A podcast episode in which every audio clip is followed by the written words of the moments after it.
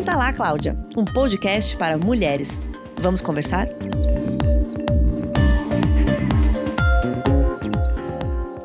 Olá, meu nome é Letícia Paiva, sou editora de Cláudia. Vamos falar sobre educação em sexualidade? Estará comigo aqui hoje a repórter Camila Venosa, que é recém-chegada à nossa redação. Oi, Camila. Oi, Letícia.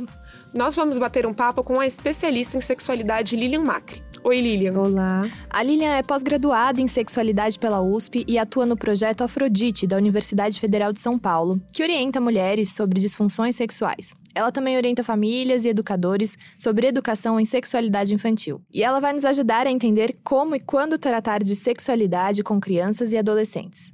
Antes de começar essa conversa, vale retomar um assunto bastante comentado nos últimos dias.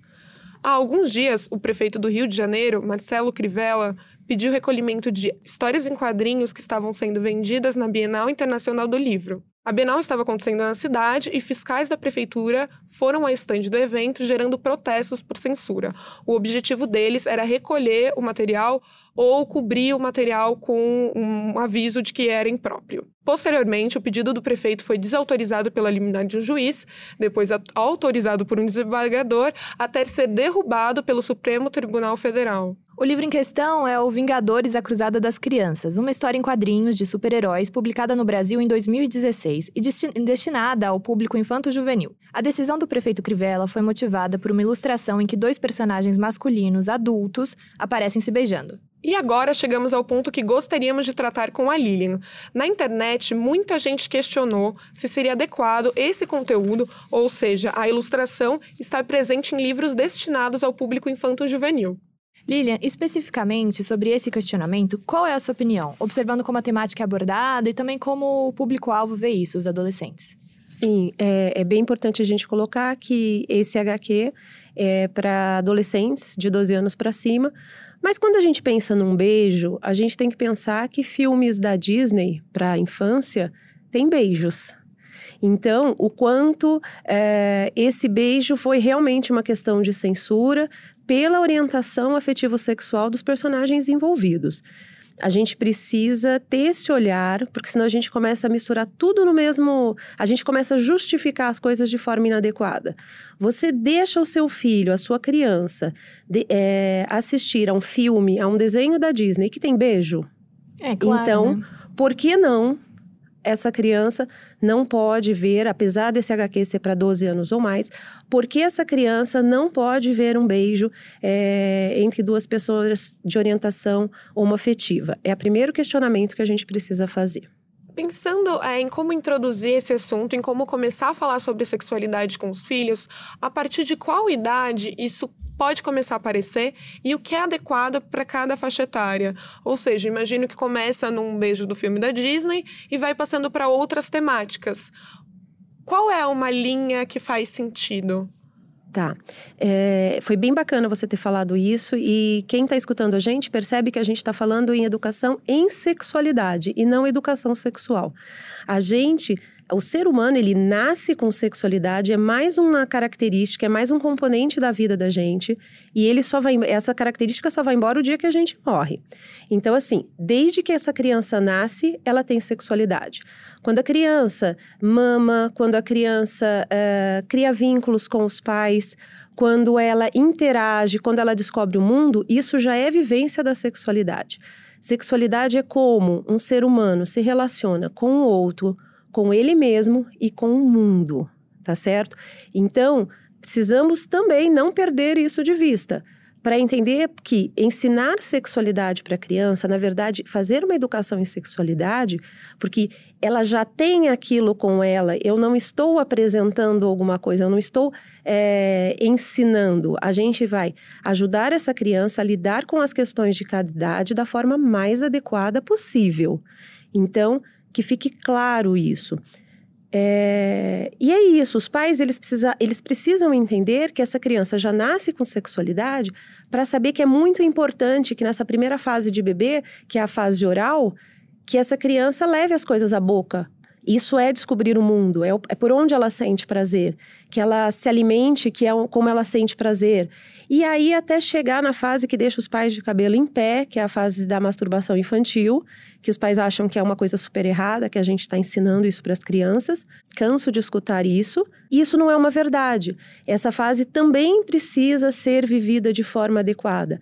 A criança está descobrindo os próprios genitais e quanto melhor ela fizer isso, mais tranquilo vai ser o resto da vida dela, quando ela estiver em relacionamentos. E lembrar também que falar de sexualidade para criança é ensinar essa criança consentimento. Ela tem que saber quem pode colocar a mão nela. Ela tem que saber onde ela pode ir no outro e o outro pode ir nela para a gente fazer prevenção de abuso infantil. Então, sexualidade não é ensinar. Educação em sexualidade não é ensinar a criança a ter relações sexuais, a erotizar a criança. É o contrário, é você ensinar valores éticos para ela que humanizem e limites para ela saber até onde ela pode ir. E como fazer isso de forma natural, mantendo como parte da rotina, sem ser uma conversa bastante pontual em que, ah, vamos falar sobre como evitar gravidez indesejada? Então, é, isso precisa ser feito com naturalidade. Em, a, a, primeiro, primeira coisa, os pais precisam entender o que, que é isso, porque senão eles vão partir para essa conversa.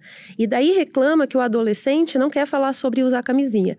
Até porque, gente, usar camisinha é, é, importante, mas não é aprender o, a técnica de usar camisinha é simples. Agora, usar camisinha na hora H é que é o difícil. Como esse adolescente vai se impor, vai ter ferramenta para dizer, olha, eu quero usar a camisinha. Isso é uma construção que se faz desde a infância. Quando esses, essa família, ela está junto dessa criança, é, desde essa primeira fase, tranquilamente, sem é, ficar desesperado quando, por exemplo, tem uma revista de HQ que tem um beijo afetivo, é, homoafetivo. Uh, quando está no shopping e a criança pergunta, mãe, por que, que aqueles dois homens estão se beijando? Filho, porque as pessoas se relacionam das mais variadas formas, elas, elas é, sentem amor uma pelas outras mais, das mais variadas formas. Então é uma coisa muito tranquila. A questão somos nós, enquanto família, entendermos esse processo. Eu garanto para quem está assistindo a gente que para a criança é uma coisa muito mais tranquila do que a gente imagina. E qual que é a importância de trazer esse debate para dentro de casa e mantendo esse tipo de discussão, o que, que pode ser evitado? É, esse debate dentro de casa é fundamental, primeiro, para a gente ter pessoas, cidadãos menos preconceituosos, tá certo? Que é o que a gente percebe hoje que precisa ser trabalhado. Uh, segundo, a gente proteger os nossos filhos do abuso sexual e prepará-los aí de uma forma ética para a vida, ser um cidadão que pratica menos bullying, né, que vai entender, porque essas diferenças que a gente fala das questões homoafetivas, elas também vão para outras questões, as questões do racismo, é, entre outras questões que que a gente tem bullying na escola, ele vai refletir na escola, porque a escola é onde as crianças vivem a diferença. Que daí a gente vai para uma outra questão que é o papel da escola na educação em sexualidade. Hoje não dá mais para falar de uma educação em sexualidade feita de forma ética, feita de uma forma baseada em valores, né, e limites, se a gente não tiver uma escola que esteja preparada, obviamente. Então, assim, da mesma forma que a escola tem que estar preparada para ensinar matemática, português, esse professor tem uma preparação técnica para isso, a gente também precisa ter professores preparados para falar é, de sexualidade, tá certo? Porque as coisas, apesar do que as famílias querem acreditar, elas acontecem na escola também. Uhum. E que como discutir essas diferentes possibilidades de orientação sexual e identidade de gênero fazem parte da educação é, sexual saudável? A gente respeitar a diversidade faz parte de uma educação em sexualidade saudável a gente respeitar o outro, isso faz parte de uma cidadania bem vivida. Então, só por isso já se justifica. É, a gente tem hoje os direitos humanos, que, que tem o braço que fala a respeito disso, associado aos direitos sexuais reprodutivos, mas é respeitar o direito de ir e vir das outras pessoas, os direitos básicos das outras pessoas. Obviamente, quando eu começo a criar uma nuvem negra sobre o assunto, eu não discuto com os meus filhos, ou eu falo que é uma coisa errada, é óbvio que eles vão ter medo, é óbvio que eles não vão querer lidar com aquilo, ou, obviamente, vão lidar de forma inadequada. Você estava falando sobre a escola, né? Eu queria voltar nesse assunto. O que cabe à família e o que cabe à escola? Muitas vezes o que acontece é ou a família pegar para se dizer a escola não deve falar sobre isso, ou pelo contrário, a família não falar porque a escola em algum momento vai falar, o professor ou o educador. É, o que cabe a cada um e como podem trabalhar em conjunto. Desde a primeira infância, a escola tem que estar preparada. Por quê? Porque ela auxilia a família. Gente, é, as crianças, tem crianças hoje que ficam 12 horas na escola. Então, assim, eles vão ter dúvidas sobre os genitais das outras crianças, eles vão ter. Eles vão querer tocar o outro, eles vão é, aprender consentimento na prática do dia a dia. Então, e quanto menor a criança, isso é mais importante ainda já ser trabalhado para quando ficar mais velho, é, já tá, já tá com esse conceito muito bem colocado. O aprender a dizer não para o outro, o aprender a, a, a todas essas, todas essas questões, elas precisam, claro, que trabalhe, ser trabalhadas em, casas com, em casa com os irmãos, mas também na escola, onde essa criança passa muito tempo. E na escola, gente, é o local onde essa criança vai ter efetiva, é, efetivo contato com a diversidade. Dentro da casa da gente, geralmente, a, a, principalmente nessa primeira infância, a língua sempre que fala é a mesma língua, é, as pessoas é, são menos diversas. Na escola é que ela vai ter contato com isso. Então, assim, a gente precisa voltar a se associar com a escola parar de jogar pedra e naquela reunião que tem no começo do ano, ao invés de perguntar só sobre português e matemática, a gente perguntar que trabalho está sendo feito sobre isso. A gente precisa falar com essa escola e perguntar para essa escola qual é o profissional preparado eticamente e não de forma tendenciosa, obviamente, para falar com os nossos filhos. E também aproveitar isso como uma oportunidade de conversar e de, e de você também, família, ter mais informações. A gente está num mundo louco hoje de fake news, que a gente recebe uma quantidade de informações absurda pelas redes sociais, que nem sempre são verdade, às vezes é difícil a gente filtrar tudo isso. Então a escola também pode servir como um porto seguro para nos ajudar nessas questões.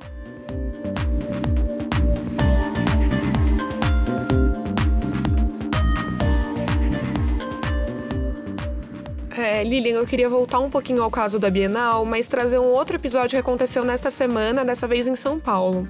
O governador João Dória, governador de São Paulo, ordenou o recolhimento de livros didáticos. Era, os livros eram destinados a alunos do oitavo ano, que são estudantes em média de 13 ou 14 anos, por conta de um trecho tratando das diferenças entre o que é corpo biológico e o sentimento de identificação como homem ou mulher. A decisão já foi revertida pela Justiça Estadual e os livros não vão ser recolhidos. É, eu queria falar sobre isso, mas pensando qual seria a forma ideal, mais indicada para abordar esse tema. É, é, um tema que, enfim, vem gerando muita discussão, mas para abordar essas diferentes possibilidades de orientação sexual e de gênero na escola e em casa. Tá. É, essa, a, as questões de identidade, as questões de, de, identidade de gênero, né? Como eu me sinto, se eu me sinto bem nesse corpo que eu tô, se eu me sinto tranquila com ele. Ou por quem eu sinto prazer, que é a orientação homoafetiva, é, orientação afetivo-sexual. Uh, são as questões que mais aparecem nessa faixa etária. Toda vez que eu vou na escola para tirar dúvidas para adolescentes nessa faixa etária é o que eles mais querem saber. Então, primeiro, gente, vocês me desculpem, é tampar o sol com a peneira e deixar os nossos filhos irem procurar informação inadequada na internet. Então, assim, não adianta a gente falar, não falar sobre o assunto. Falar de uma forma tranquila, obviamente preparada, não tendenciosa, é e o professor preparado para isso tem condições. Gente, e nessa faixa etária, desculpa, adolescente, a diferença entre a pergunta da criança e do adolescente para as famílias que estão me ouvindo é a seguinte: a criança realmente quer saber. O seu filho adolescente, ele já investigou, ele já foi procurar na internet, ele já foi pedir a opinião dos amigos, ele só veio pedir a sua opinião quando ele pergunta. Então, aproveite essa chance de conversar com ele. É, falar sobre identidade é, é, dizer, olha, é isso, é isso que eu estou falando aqui para vocês que eu estou explicando. Identidade de gênero é estar de acordo com o corpo ou não. E se esse adolescente, que geralmente aparece bem mais cedo, aparece na infância, tá? É, essas questões que precisam, não é tratamento e nem diagnóstico, é acolhimento dessa família, dessa criança. Que tem outra questão aí que a gente deixa para falar mais para frente também, a respeito das crianças, é, questão de identidade de gênero, mas. É, e orientação. As pessoas amam das mais diferentes formas, e isso deve ser, antes de tudo, respeitado. Não é porque não é igual ao meu que não vai ser respeitado. Só que quando aos três anos eu explico, eu explico, não, eu dou o exemplo que menina só pode fazer isso e menino só pode fazer aquilo. É, eu já estou construindo questões de gênero inadequadas. Então, assim, quando dentro de casa eu conto piada machista, piada racista, piada homofóbica, eu tô falando pro meu filho que pode. Essa é a grande questão. Um dos argumentos do governador para o recolhimento dos livros é que o conteúdo não estaria previsto na Base Nacional Comum Curricular, que define quais assuntos devem ser trabalhados em sala de aula. No entanto, é interessante que a base diz o seguinte: eu queria que você comentasse, que o aluno precisa saber selecionar argumentos que evidenciem as múltiplas dimensões da sexualidade humana biológica, sociocultural, afetiva e ética. Por que isso é importante? Como trabalhar isso? Essas múltiplas dimensões da sexualidade humana? É, na verdade, na base, a base é, Nacional Comum Curricular, ela fala sobre direitos humanos e só por isso esse assunto já estaria teria que ser trabalhado, porque isso faz parte do ser humano, faz parte dos direitos dele. E é, a grande questão é essa: existem as pessoas que ficam fazendo aí uma, uma, uma briga desnecessária, que é só, só os nossos alunos, só os nossos filhos é que vão perder com isso. É, sociocultural, afetivo e ética é multifatorial a questão. E enquanto a gente não entender isso, é, a gente vai ficar dando murro em ponta de faca. Eu queria fazer uma pergunta para quem está escutando a gente. Ser mulher hoje na cidade de São Paulo é igual a ser mulher na década de 50? Ser mulher hoje no estado de São Paulo, dentro da cidade de São Paulo, é igual a ser mulher no interior do Nordeste ou num país extremista islâmico? Então, assim, isso é a construção cultural também. Eu acho que esse exemplo facilita para as pessoas entenderem o como a cultura influencia entendeu? Ah, é, genitais todo mundo tem igual, mas o que é ser esse papel de gênero em cada local é diferente. Então a gente precisa é, entender que não é ninguém querendo transformar menina em menina, não é professor em sala de aula querendo transformar alguém em alguma coisa, até porque a gente não acredita que se transforma, tá?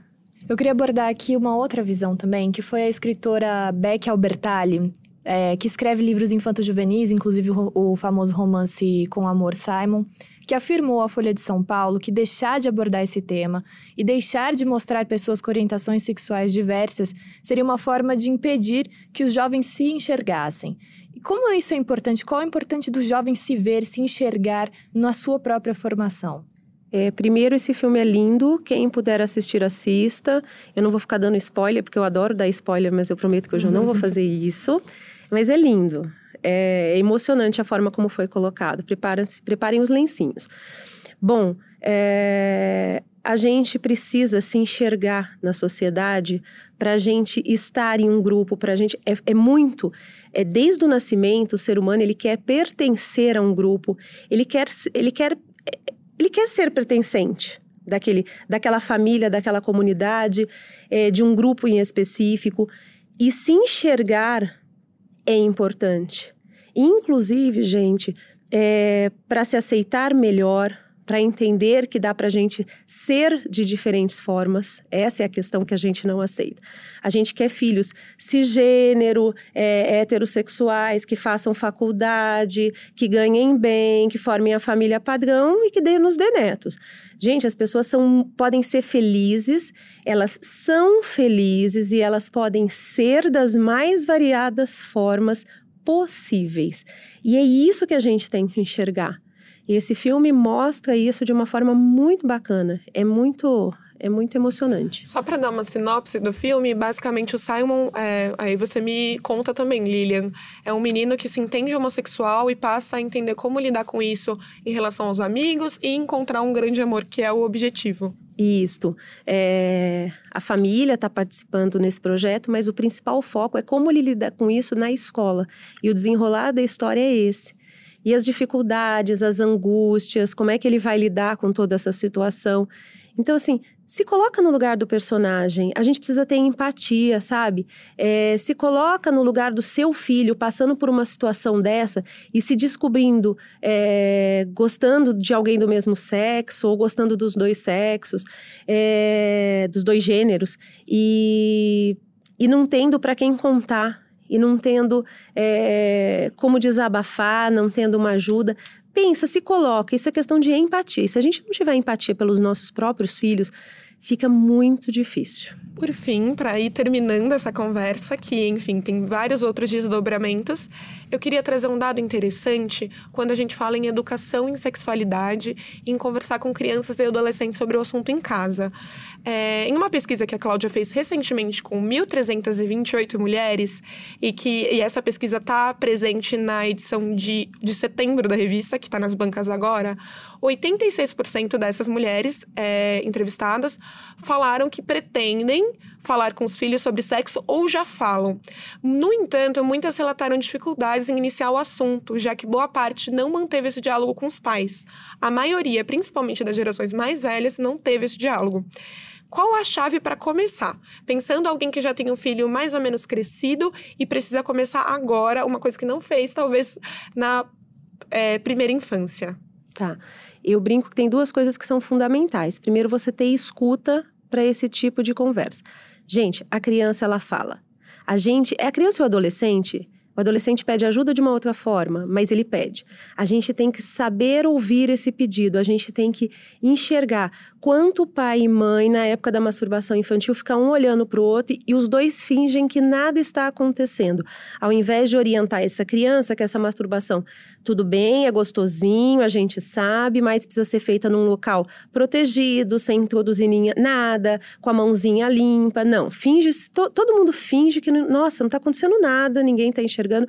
Aí a criança, obviamente, que não foi orientada, vai se tocar no meio da festa da família. Daí a situação fica mais complicada de ser controlada. Também tem jeito, mas. Sim. Então, assim. Qual, qual que é o jeito? É, fiquei curiosa. no meio da família, tirar. Quanto menor essa criança, tirar a atenção dela, leva a atenção dela para outra coisa. Eu costumo dizer que é aquela festa de Natal que a criança tá ali no braço do sofá, tá gostosinho, assistindo lá o filminho dela, o desenhinho, e a família inteira olhando com aquela cara. Filho, vamos lá ajudar a mamãe a acabar de colocar a mesa e a gente vai abrir um presente, por exemplo. Tira o foco. Só que assim, para a gente poder fazer isso, que é a primeira é a escuta, né? Segundo, é aprender, voltar a aprender. Quando uma mulher não sabe falar vulva, fica difícil ela lidar com a masturbação da filha. Fica difícil eu ensinar minha filha que não é periquita, perereca, entre outras coisas. É vulva, que não é, é, pe, é, não é pinto, pintinho, entre outras coisas esdrúxulas. As pessoas acham difícil falar pênis e vulva, mas falam cada coisa que é, então, assim, ensinar que tem apelido e que tem os nomes certos. Só que para isso, a gente precisa, gente, ir lá se informar. A gente precisa ir em. Hoje tem tanto Instagram legal, tem livro, tem uma série de coisas aí que a gente pode estar tá estudando. Hoje, hoje não dá para ser mãe, hoje não dá para ser pai, é, se a gente não resolver se reciclar. Não dá. Olha, vale lembrar que a Lilian tem um livro chamado Mamãe o que é sexo, vem que eu te ajudo com a resposta, da editora Martins Fontes, que trata justamente das dúvidas dos filhos, dos nossos filhos. Lilian, muito obrigada pela presença e também queria saber se você tem algum recado para nossa ouvinte. Tenho sim. Gente, vocês não precisam nem concordar de primeira e nem acreditar em tudo que eu falei. Eu queria fazer um pedido para vocês, pelos, pelas famílias, pelos filhos, aos professores, pelos alunos, abram o olhar, abram a mente, vão estudar, vão saber que o quão é importante falar disso, tá certo? É, e como isso pode fazer diferença na vida dos nossos filhos. É isso. Muito obrigada a vocês por terem, pelo convite, por terem aberto é, para um, um assunto tão bacana, tão necessário e tão urgente. Muito obrigada a você que ouviu. Se tiver ideias para novos temas para o nosso podcast, escreva para @claudionline em nossas redes sociais. A gente vai ler as mensagens e pode ser que o tema vire um podcast. Aproveitem para votar também nas mulheres incríveis do Prêmio Cláudia 2019 em prêmioclaudia.com.br. Muito obrigada, um beijo. É isso, gente. Tchau. Tchau, tchau.